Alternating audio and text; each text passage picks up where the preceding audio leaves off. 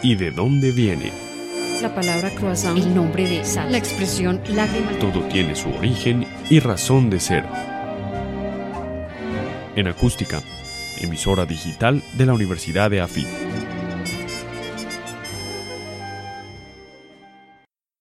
¿Y de dónde viene la palabra batuta? El músico florentino Giovanni Battista Lully,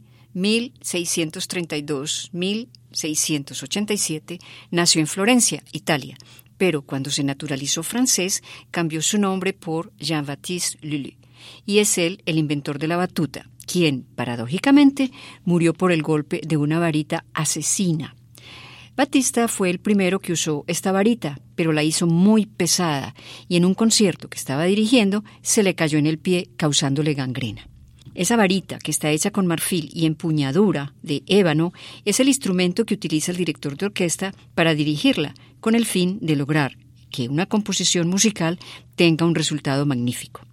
La batuta significa compás y anteriormente, cuando no existía, los directores de orquesta la dirigían palmoteando o dando patadas en el suelo para asegurarse del mantenimiento del ritmo y el compás. Gracias a Jean-Baptiste existe la batuta. Baptiste era un gran músico y dirigía su propia orquesta, Le Petit Violon, y fue por esta magnífica orquesta que el rey Luis XIV, 1638-1715, lo nombrara maestro de la música de la familia real, siendo esta la mayor distinción.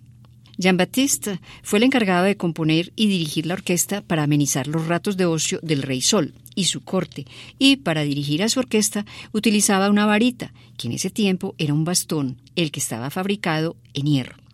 La manera como dirigía la orquesta se hizo famosa en Europa y muchos directores de orquestas viajaron a París para aprender las reglas de dirección del maestro Jean-Baptiste.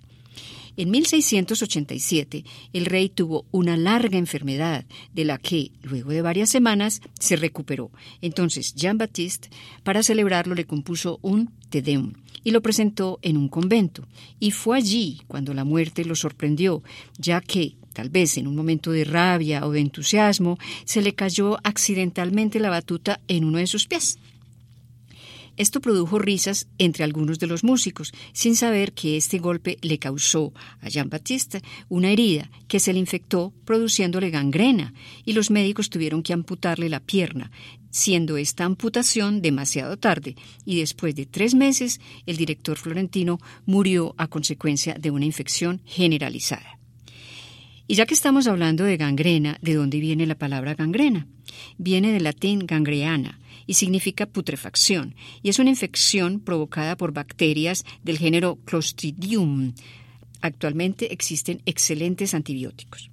Durante siglos se utilizó un curioso tratamiento que descubrió un médico francés, el doctor Ambroise Paré, 1510-1590, durante la batalla de San Quintín. 1557. Este médico observó que si aplicaba larvas de algunas moscas en las heridas de los soldados, con esto podía controlar la infección y salvar la vida de los soldados heridos. El efecto beneficioso se debe a que los jugos digestivos de las larvas se alimentaban únicamente del tejido muerto, respetando el tejido sano y estimulando además la cicatrización de las heridas. Algunos datos fueron tomados de Internet, investigación y narración por Beatriz Celina Mejía para Acústica, emisora web de la Universidad EAFIT en Medellín, Colombia.